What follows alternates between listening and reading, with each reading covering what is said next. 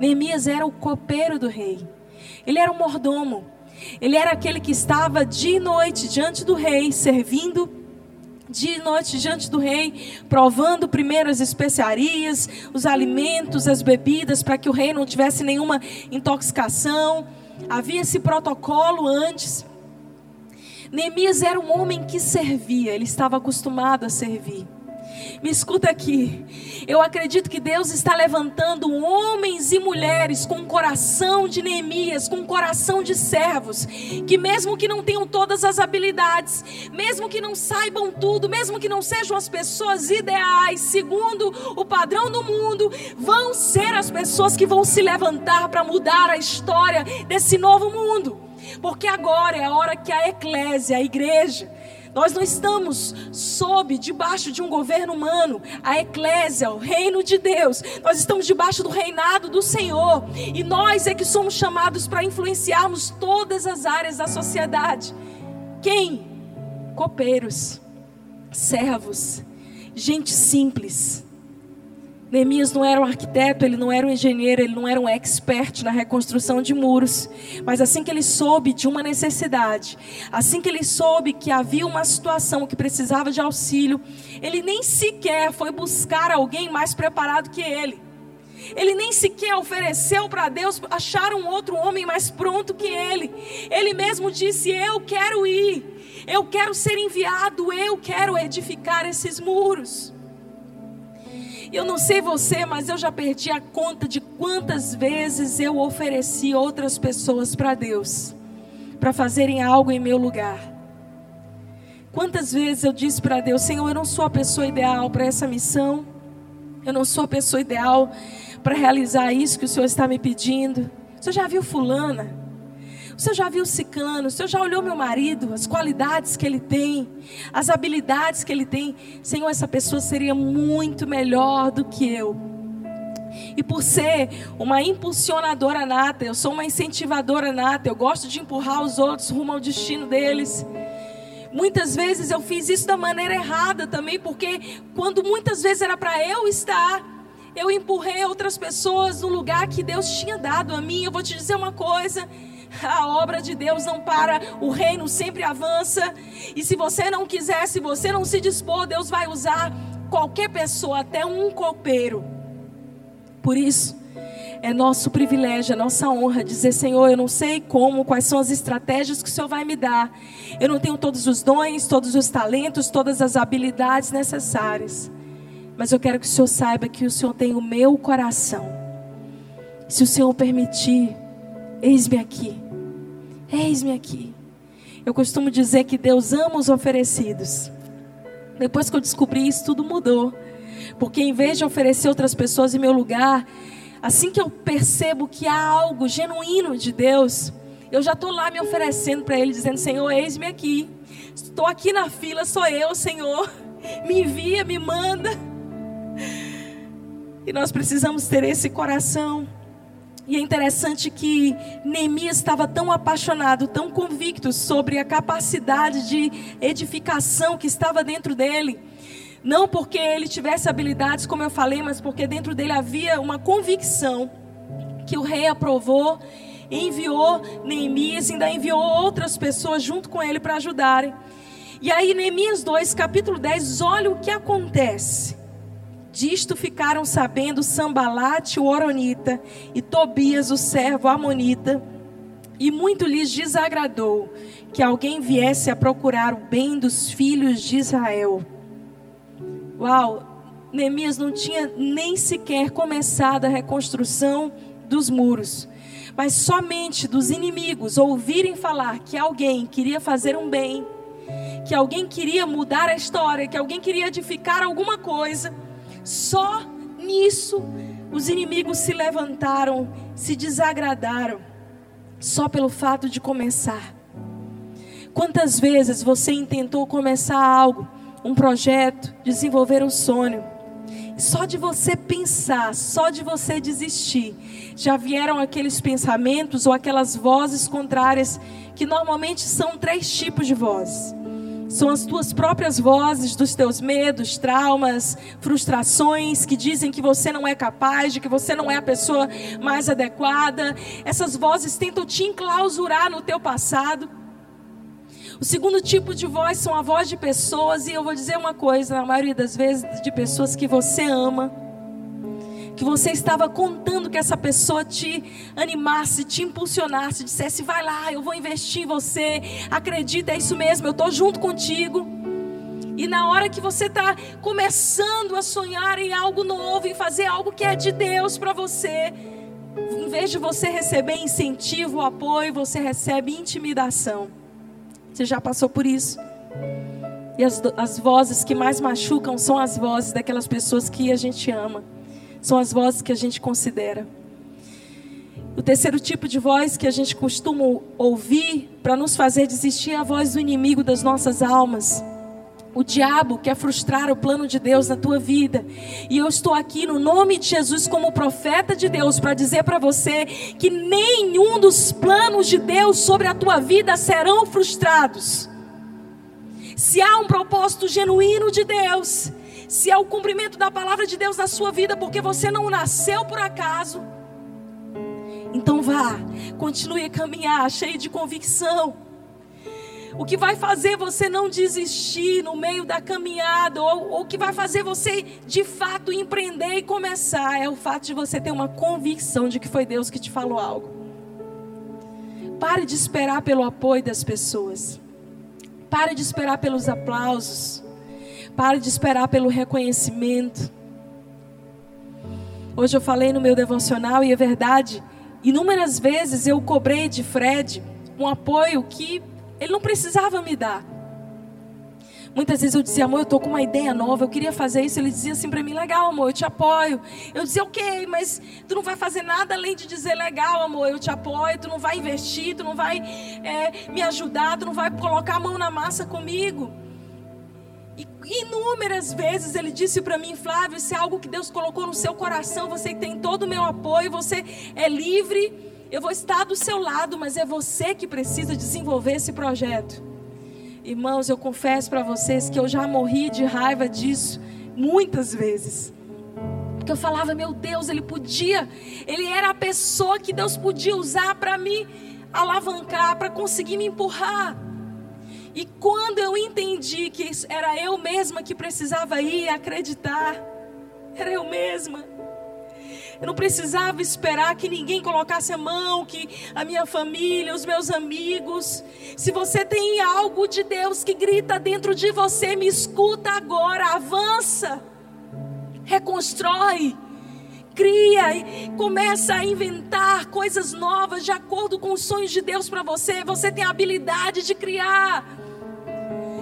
Jesus nos fez, Senhor nos fez a sua imagem e semelhança. Nós somos um com Ele.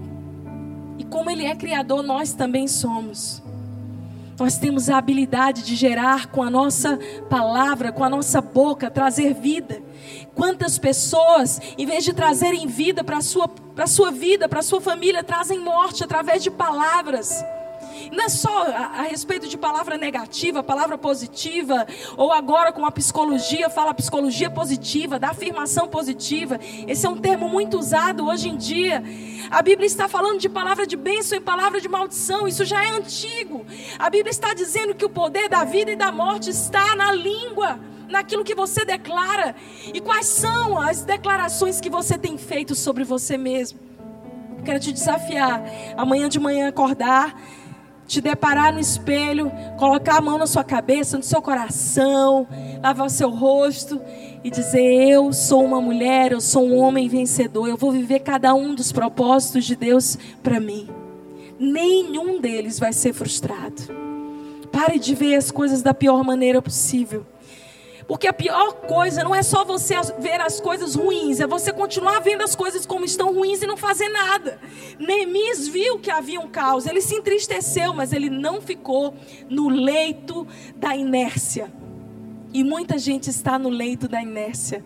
Muita gente não consegue se despertar para, a partir de um sentimento de insatisfação, se mover em ação. Você precisa sentir a dor do coração de Deus pelo seu povo. E então se mover de maneira proativa numa fé prática, dinâmica. Por que esperar mais?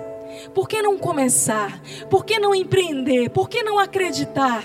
Por que não dar o primeiro passo? Ah, mas eu tenho medo, me falta coragem. Coragem não é ausência de medo, é quando mesmo quando você tem medo, você decide avançar. Porque você sabe, porque sabe, porque sabe que o Pai dos céus, o Criador dos céus e da terra, que é o teu Pai, Ele está contigo.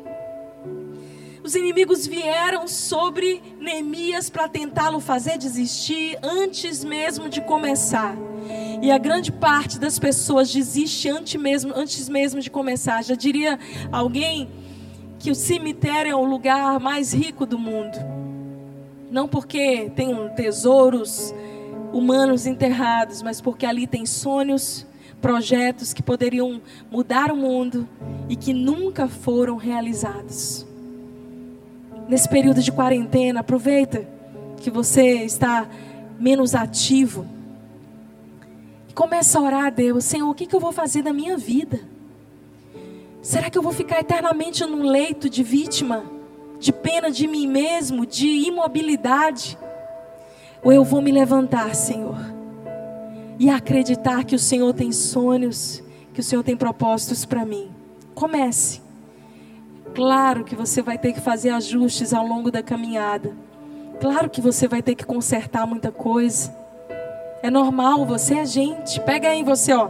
Dá um apertão aí em quem está pertinho de você. Dá um, um beliscão para essa pessoa acordar. Isso, pega aí, ó.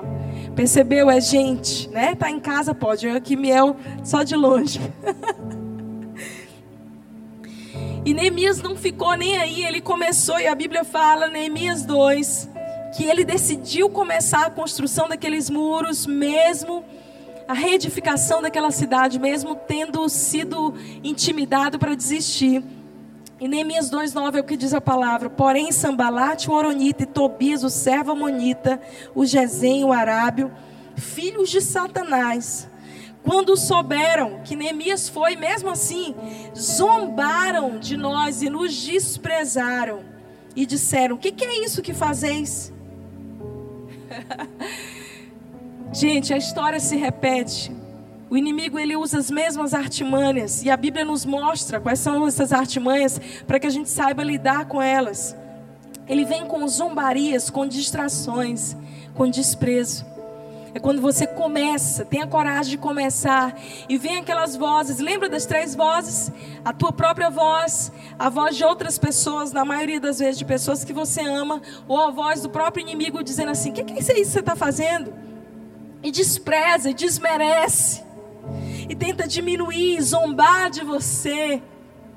E essa é a hora que muita gente não consegue se refazer para continuar, mas Neemias continuou ele continuou, ele se dispôs, ele conectou pessoas, eles começaram a reedificar os muros.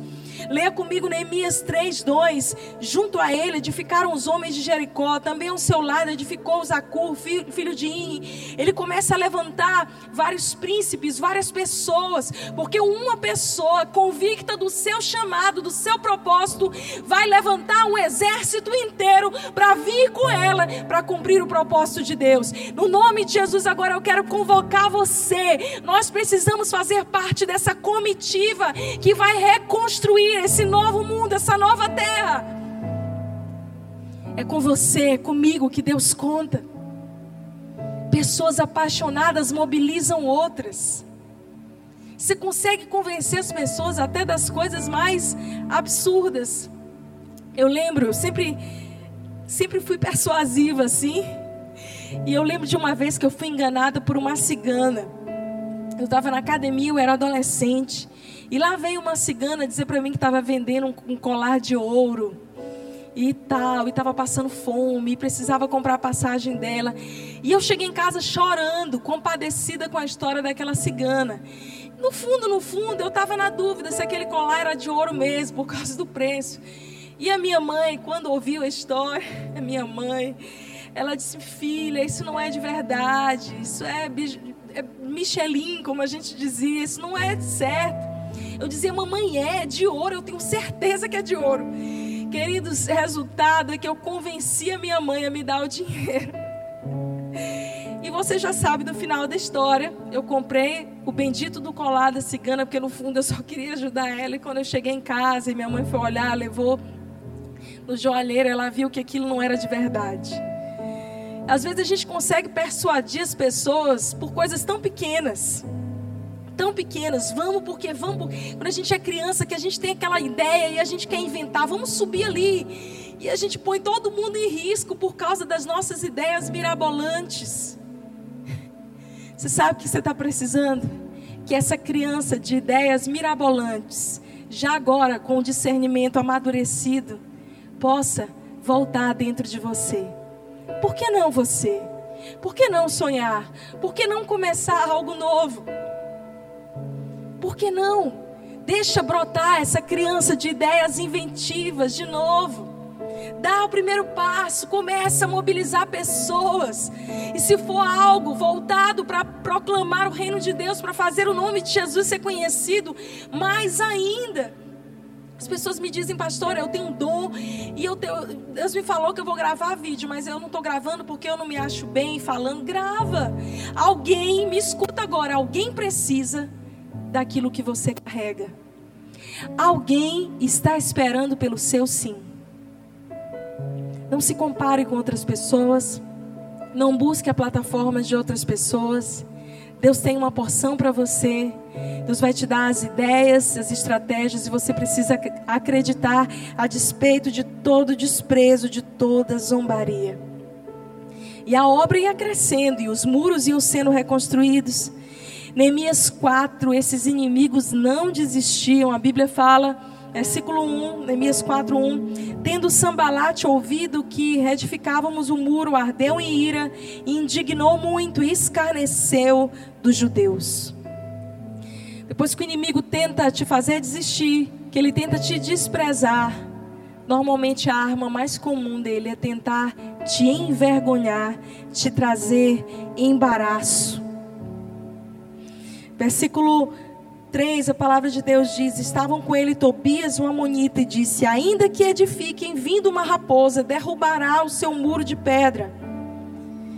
Gente, ele estava aqui tentando, os inimigos tentando de toda forma embaraçar Neemias e aqui encontrando defeitos, apontando erros. É aquilo que você começa a construir com tanto amor, com tanta paixão, e sempre vai aparecer alguém para apontar erro, para procurar um defeitinho. Tá tudo lindo, você tá linda, mas é aquele mais, né, que a gente está acostumado a ouvir. Quantas vezes esse mas paralisou você? Quantas vezes você esperou só uma palavra 100% de afirmação? Deixa eu te dizer uma coisa: ninguém é unânime. Ninguém é unânime. Para de querer tentar ser unânime. Isso é orgulho. Nem Jesus foi unânime. Houveram opositores, aqueles que o perseguiam e que nunca receberam a mensagem dele até hoje. Eu lembro de uma situação que eu passei e que eu ajudei uma irmã, e ela era uma amiga íntima desde a minha infância. E foi alguém que eu ganhei para Jesus, que eu discipulei com muito carinho, com muito amor. Ajudei em vários processos da vida dela. E um dia, depois de anos, anos caminhando junto, discipulando, aquela promessa de fidelidade, de amor eterno, aquela coisa de estou para sempre com você. Enfim, houve uma situação, um desgaste. E essa pessoa me abandonou. Essa pessoa deixou de querer caminhar comigo. E eu me senti muito frustrada. E eu fui orar. Eu falei: Deus, o que, que eu fiz de errado? Será que eu poderia ter acertado? E eu fiquei tentando me lembrar o que, que eu fiz de errado. Em que momento eu semeei algo ruim naquela vida daquela pessoa? E eu orei e, não, eu não consegui encontrar nada de ruim que eu tivesse feito para ela. E eu fui orar, falei, Senhor, eu, eu, a impressão que eu tenho é que eu só fiz o meu melhor. E que eu não, não machuquei, eu não fiz. E Deus não me respondeu nada. Passado alguns dias de oração, estava dirigindo, Deus falou assim comigo: Filha, realmente, nesse relacionamento, na vida dessa pessoa, você deu o seu melhor, você fez o melhor por ela, você deu as suas melhores sementes, você investiu, você cuidou, você amou, você acreditou. E eu falei, então, tem um problema. Nós estamos com um problema aqui, Deus. eu falei, então a lei da semeadura está errada.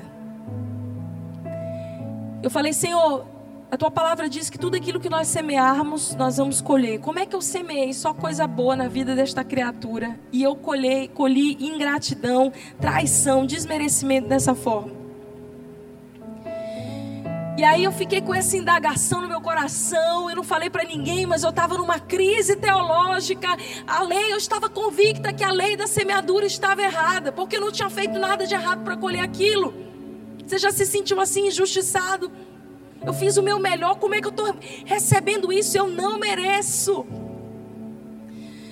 E uma revelação mudou a minha vida para sempre. Eu quero compartilhar com vocês. Passado alguns dias, mais uma vez no meu carro, Espírito Santo falou comigo. Ele disse: Filha, lembra daquela, daquela pessoa que você só semeou coisas boas? Eu falei: Sim, que a lei da semeadura está errada. Porque é o seguinte, gente. Eu não sei você, mas Deus é o meu pai. Eu ainda tenho uma propriedade a mais, porque eu ainda sou órfã. Meu pai já faleceu. Então eu tenho que conversar com ele como meu paizinho querido.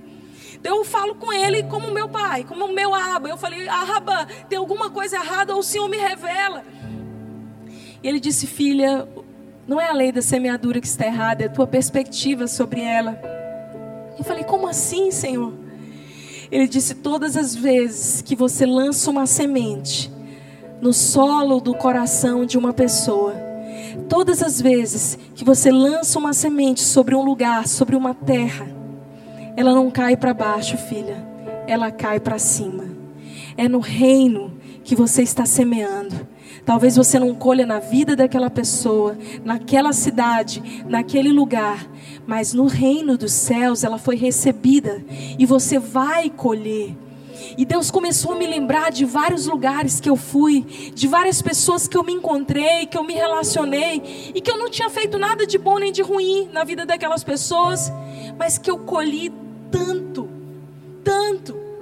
Deus me mostrou os anos que nós semeamos, e muitas vezes eu olhei e falei: Deus, cadê o resultado dessa, dessa colheita? Em um lugar, anos se passaram. E muitas coisas que nós colhemos, nós colhemos hoje aqui, nessa cidade, com pessoas que nós nunca tínhamos conhecido e que em pouco tempo de relacionamento Deus foi nos dando filhos, filhos espirituais, tanta fidelidade, tanto amor. E muita gente falava assim: Uau, vocês são sortudos. Tem aquela, aquele tapinha na costa quando as coisas dão certo? Que sorte, hein? Um amigo nosso diz: Olha, as pessoas gostam de ver nossa foto, mas não sabem nosso filme. Você sabe. No fundo, eu sabia. Todos os anos, todas as sementes que eu plantei e que eu não colhi naquele tempo com aquelas pessoas, mas que caíram no reino dos céus. Minhas sementes caíram para cima. E toda a colheita que veio na outra estação, no outro tempo, nós podemos nos alegrar e saber, Senhor, a lei da semeadura nunca falha. E a Bíblia fala sobre todas essas estratégias do inimigo para fazer você ser paralisado. Dúvida, incredulidade, intimidação, ofensa, medo. Você lembra daquela garota, daquele homem corajoso, bravo, cheio de ideias para empreender, mas que agora já pensa, pensa, pensa, pensa, em vez de dar passos para frente, dá passos para trás. A gente é assim quando a gente vai amadurecendo, né? Antigamente eu era doida por roda gigante, por montanha russa. Uhul! É a idade do porquê não. E aí você vai amadurecendo e aí você pensa assim, para que isso? Hoje eu vou para parques com os meus filhos e falo assim, não, não vale a pena. A gente vai perdendo esse ímpeto que a Bíblia fala que é importante em muitas coisas, a maturidade sim, mas a força, o fôlego do jovem de acreditar, de começar, de ir adiante. Eu imagino que Neemias aqui, ele tinha um espírito jovial, ele ia adiante. E olha o posicionamento dele. Eu quero terminar essa palavra trazendo para você o posicionamento que você precisa ter para conseguir reconstruir os muros da sua vida, os muros da sua família e mais do que isso, porque nós não fomos criados para viver uma fé egoísta. Nós somos criados para receber e para transbordar. Nós fomos chamados para reedificar os muros de Teresina, do Piauí, do Brasil e por onde o Senhor nos levar até os confins da terra. Nós precisamos ter um pensamento mais alto, mais elevado. A Bíblia fala, Neemias 4:6, assim edificamos o muro e todo o muro se fechou até a metade da sua altura, porque o povo tinha ânimo para trabalhar. Diga comigo a palavra ânimo. Essa palavra ânimo, eu costumo dizer, depois que eu estudei um pouquinho mais sobre ela, também mudou a minha mentalidade. Porque o ânimo não significa só empolgação. A gente acha essa coisa de, ah, hoje eu estou animado, hoje eu não estou tão animado. Estou meio desanimadinho, sabe? Eu, vou te explicar agora o que significa essa palavra, você nunca mais vai usar ela do jeito errado. A palavra ânimo, ela é do original, do hebraico, e ela significa fôlego. Então, quando Neemias diz que o povo tinha ânimo para trabalhar, a Bíblia está falando que o povo tinha fôlego, e esse fôlego é o mesmo fôlego soprado por Deus nas narinas de Adão, o seu ruach, o seu espírito, é o fôlego do espírito de Deus. Então, alguém cheia de ânimo é alguém que está cheio do fôlego de Deus, do próprio Espírito de Deus. E alguém desanimado é alguém que está sem o fôlego. Você está me entendendo? Então, nunca mais diga estou desanimado. Diga se eu estou meio tristinho, abatido, como disse o apóstolo Paulo, abatido, mas não destruído. Me aguarde. Tem esse dia que a gente está assim, a gente tem que saber também derramar as lágrimas necessárias. E a gente vai já ver isso aqui. A Bíblia fala que aquele povo construiu algo, edificou algo para Deus, porque eles tinham ânimo. Eu tenho visto isso aqui nessa casa. Às vezes a gente está aqui aos domingos ministrando dois, três cultos seguidos, todo mundo já cansado, mas a gente sobe daqui, uhul, cheio do fôlego de vida. A carne, o corpo da gente sente mas o nosso espírito é vivificado pelo Espírito de Deus. Me escute agora, você que está em casa, se sentindo sem ânimo, sem fôlego. Agora mesmo, seu espírito é vivificado pelo Espírito de Deus, e ele sopra sobre você o seu espírito, trazendo novamente você a vida, fôlego novo, ânimo novo para conseguir viver, para conseguir sonhar, para conseguir realizar, para conseguir reconstruir, porque é tempo de reconstruir Está na hora de projetar coisas novas. Está na hora de sair do leito da tristeza e da inatividade. E acreditar que Deus já preparou um futuro e uma esperança. A Bíblia fala, no versículo 10: No entanto, disse a Judá: Já desfaleceram as forças dos carregadores, e os escombros são muitos, de maneira que já não podemos edificar o muro.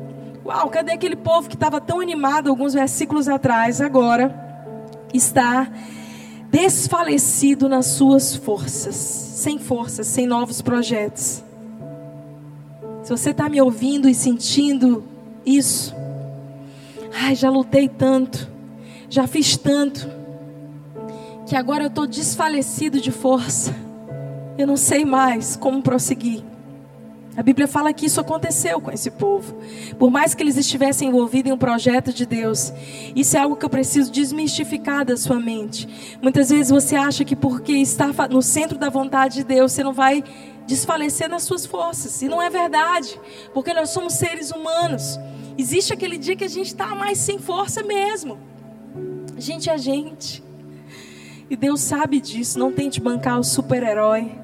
Quando você não estiver bem, peça ajuda, peça socorro, dobre seus joelhos, jejue, ore, busque conselhos, abra o seu coração com outras pessoas.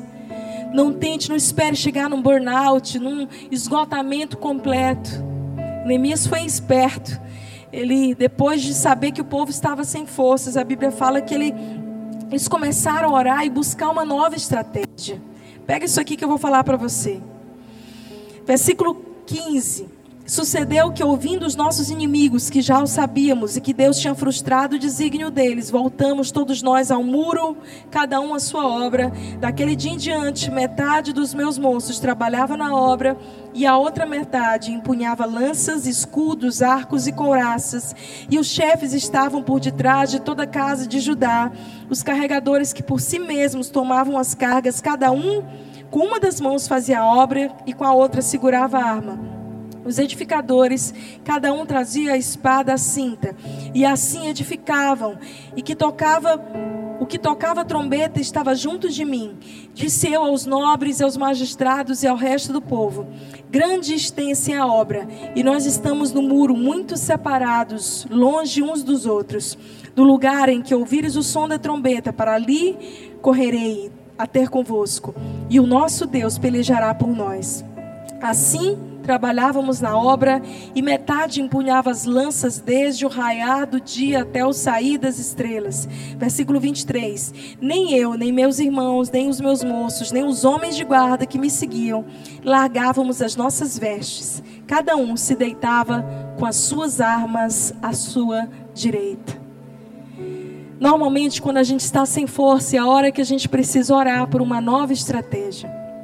E eu acredito que para esse novo tempo sobre a terra, daqui a pouco a gente está voltando a nossa vida fora da quarentena, com várias adaptações, mas o mundo não é mais o mesmo, a maneira de se relacionar, de se conectar, as profissões, tudo está mudando, tudo está mudando. Eu digo que o corona colocou citocina em vários projetos, em várias coisas que demorariam anos, 10, 20 anos, em dois meses tiveram que nascer a ocitocina é um hormônio que a gente usa para a mulher que não, quando está no trabalho de parto e não consegue terminar o período que a gente chama expulsivo para parir o menino, a gente usa a ocitocina para dar aquele gás, aquela força. Então, coronavírus aí colocou uma ocitocina em vários projetos.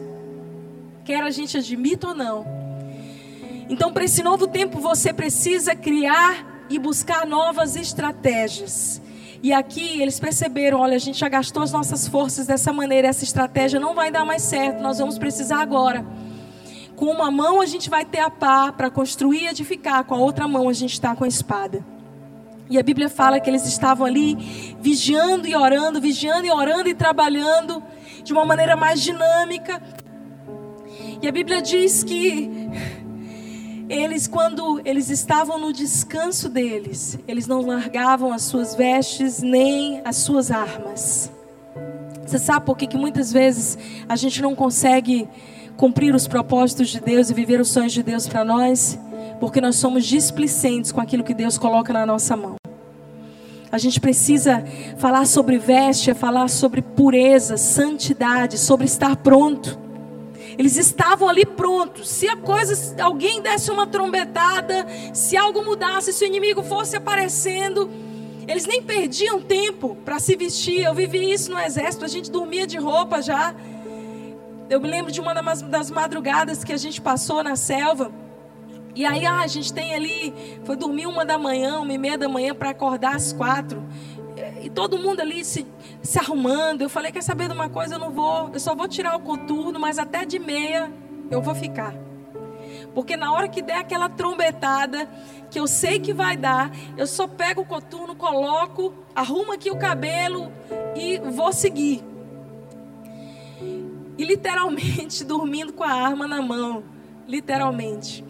Porque havia uma brincadeira de que se você não cuidasse da sua arma, no meio da madrugada, um dos daqueles que estavam treinando, você podia aparecer e roubar a sua arma, e aquele que fosse encontrado sem arma seria ali punido, seria ali envergonhado diante de todos. Então eu para não correr o risco, eu dormi abraçada com meu fuzil, já vestida de gandola, já com a meia nova. E eu falei assim, eu vou imaginar que esse fuzil é um sim de pelúcia Vou ficar com ele aqui, porque aqui pertinho de mim ninguém vai tirar de mim. Que, que história que eu estou contando para vocês, né? Podia ser outra mais legal. Mas é essa é a história da minha vida, que eu sou, eu vou contar essa mesmo. E eu lembrei dessa história lendo esse texto, porque é exatamente isso. Estar com as vestes na mão e, e a sua arma é você estar pronto. Pronto. De prontidão Eu sei que existem várias pessoas que, se eu der um telefonema, se eu contar com essa pessoa para uma necessidade, são pessoas que estão de prontidão para servir. Enquanto outros ainda vão gastar um tempo para absorver ou para dizer sim ao chamado. Escuta agora.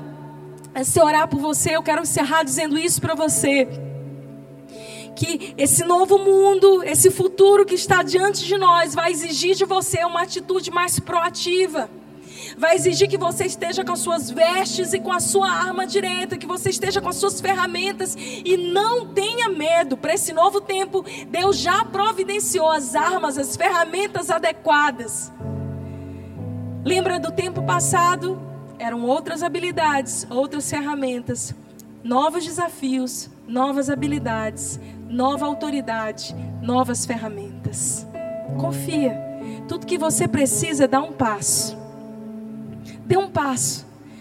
E saiba que ali adiante, Deus já preparou o caminho e Deus já preparou todas as habilidades, as novas habilidades que você precisa ter, a sua capacidade de adaptação a esse novo mundo. Você vai precisar se desfazer de bagagens passadas para se preparar para viver o novo.